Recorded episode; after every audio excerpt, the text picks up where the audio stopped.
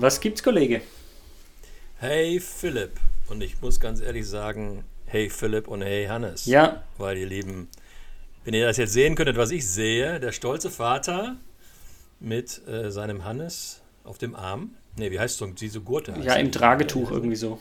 Im Tragetuch, genau. Und äh, wir machen jetzt zu dritt einen Podcast, gehen dieses kleine Wagnis mal ein oder diese Freude mal ein, nicht Wagnis, und schauen mal, ab wann sich Hannes, der dann jetzt so gut wie vier Wochen alt ist, sich einklingt und ebenfalls was dazu sagen möchte. Allerdings hört er uns nicht, muss man ehrlich zugeben.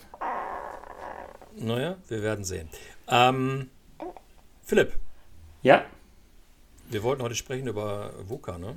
Ja, ich wollte dich eigentlich ja. fragen, was gibt's, Kollege? Und du wolltest mit VUCA antworten, richtig?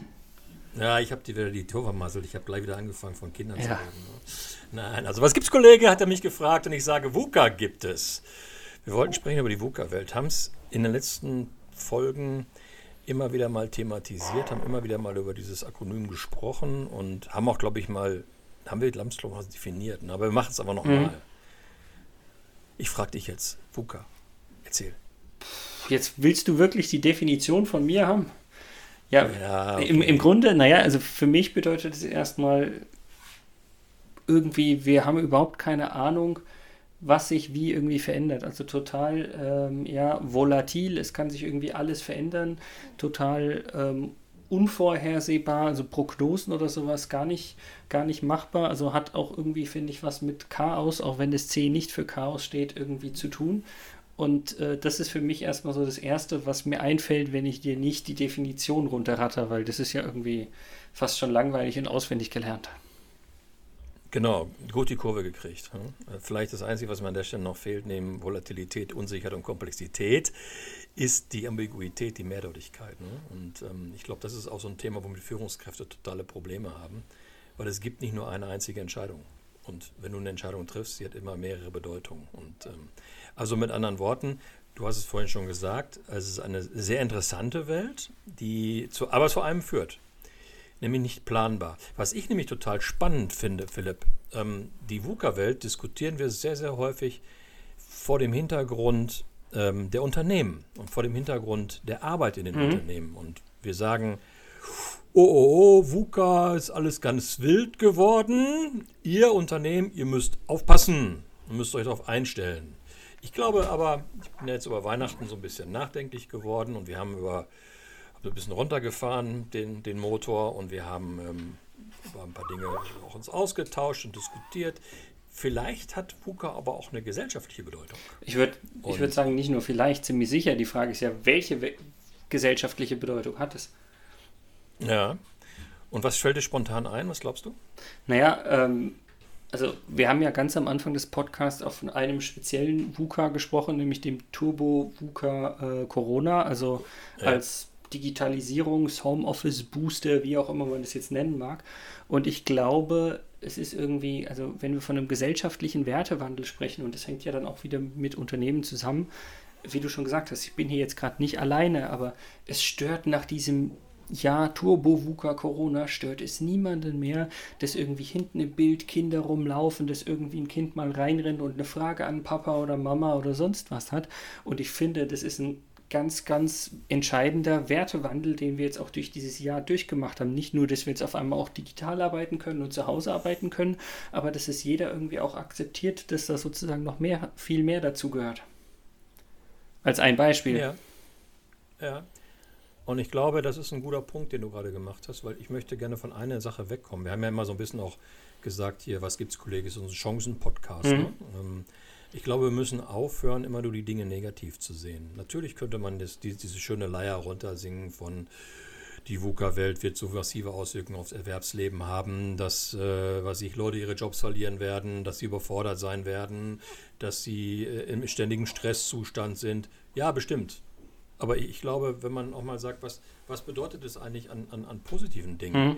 die man rausziehen kann? Ne? Und ich glaube, eine Menge viele, viele von uns, ganz, ganz viele haben gezeigt, dass sie in diesem Jahr mit Volatilität, mit Unsicherheit, mit Komplexität und mit Mehrdeutigkeit sehr gut umgehen können. Oder lassen wir mal das sehr gut umgehen vielleicht weg. Vielleicht würde man das mit zeitlichem Abstand von zwei Jahren als sehr gut umgehen bezeichnen. Vielleicht sind wir da alle noch viel zu bescheiden an der Stelle, aber wir haben viel geschafft in dem Jahr. Ja, also ich, wenn wir auch von Wertewandel sprechen, ist ja für mich auch die Frage, also welche Werte haben wir als Person oder wir als Gesellschaft vorher gelebt und welche leben wir äh, sozusagen jetzt, also für mich ist natürlich auch so ein bisschen aus der agilen Welt kommend, das Thema Offenheit, Transparent, äh, Transparenz ein ganz, ganz wichtiges. Ich hatte aber das Gefühl, dass es vorher ähm, viel, viel weniger der Fall war, als es jetzt ist, weil egal mit wem und wenn es ganz neue Kunden sind, mit denen man ins Gespräch kommt, man spricht erstmal über irgendwelche sozialen, privaten Themen, weil man keine Lust hat, von Videocall zu Videocall sozusagen immer nur inhaltlich zu sprechen, sondern auch mal den Gegenüber viel mehr besser kennenzulernen, weil man einfach quasi auch nach sozialem Kontakt irgendwie lechzt. Und von daher glaube ich, dass es auch schon irgendwie in der Hinsicht ein gewisser wirklicher Wertewandel ist im Sinne von die Werte, die man selbst lebt und die auch irgendwie die Gesellschaft für sich als äh, wichtig anerkannt hat. Ja, und dieses Thema beispielsweise, ich nenne es einfach mal so aus den Scrum-Werten Respekt. Ne? Mhm. Ähm, ich glaube, in dem Maße, wo also ich beobachte beispielsweise bei, bei den Zoom-Meetings oder Team-Sessions, dass diese virtuellen Hintergründe immer mehr, immer weiter wegfallen. Ne? Die, Leute, die Leute zeigen mehr, mehr von ihrem privaten Umfeld, ja. Umfeld. Und das führt auch in meinen Augen immer wieder mal dazu, dass man auch mal, hey, was ist das denn für eine coole Lampe da? Oder, äh, oder das Schiff bei dir im Hintergrund. Ja, das ist schön. Mhm. Ne? Das verdecke ich jetzt aber so halb. Ähm, dass man einfach mal über solche Dinge auch mal, auch mal ganz kurz spricht und, und damit auch dem anderen ein bisschen mehr, ja, Neugier ist vielleicht das falsche Wort, Interesse an seinem Leben. Also Augenhöhe ist das Stichwort. Ne? Und ich glaube, wir gehen ein Stückchen weg vor dieser gnadenlosen Individualisierung und ein Stückchen hin vielleicht so ein bisschen mehr gemeinsam. Ne? Und, okay, ähm, ja. Und ich glaube, also in der Betriebswirtschaft oder im Unternehmen würden wir ja sagen, VUCA, das Konzept, was wir brauchen, um VUCA zu überleben, ist Agilität. So Muss ich sagen, ganz klar, ja. Da ist, ja. würde ich genauso sagen. Ne? Ist eine wunderbare Standardantwort. Und die ist unbewiesen, bewiesen, richtig oder falsch, sei dahingestellt. Unsere Meinung erstmal, genau. Ist eine, ist eine gute Antwort. Ja? Ähm, aber was ist denn die private Antwort? Ich glaube, ja, Agilität, so eine gewisse Beweglichkeit im Kopf, ist gut. Auf jeden Fall. Aber ja. hinter, hinter dieser Beweglichkeit stecken doch auch wieder viele von diesen gemeinsamen Werten, die wir aus dem agilen Kontext her erkennen. Und alle diese Werte zahlen aufs Wir ein und nicht auf Ich. Mhm. Deswegen glaube ich, wenn wir es schaffen, das fortzusetzen, was wir in der, was wir in der, in, in, in der Corona-Krise begonnen haben, ein Stückchen mehr aus Wir zu gehen, obwohl wir alle kaserniert in unserem Boden sitzen.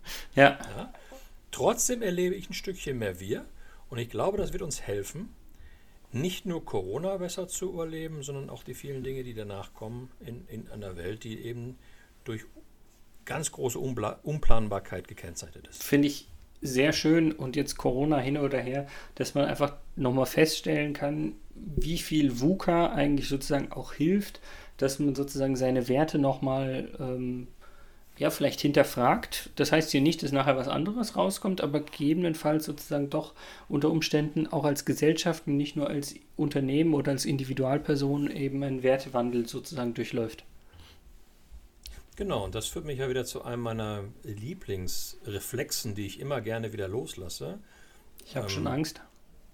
Nee, ich weiß genau, was kommt. Ich sage Reflexion und du sagst Retrospektiven. Und dann haben wir das Wortspiel, was wir schon mindestens dreimal äh, gebracht haben. Nachdenken über das. Ne? Auch, auch gerne mal über das nachdenken, was, was, ist, was habe ich eigentlich in den letzten 12, 13 Monaten, die uns dieser Mist ja mittlerweile schon verfolgt, was war gut. Ja. Wir, wir, sind Weltmeister im, im, im wahrscheinlich Identifizieren, was ein Mist war.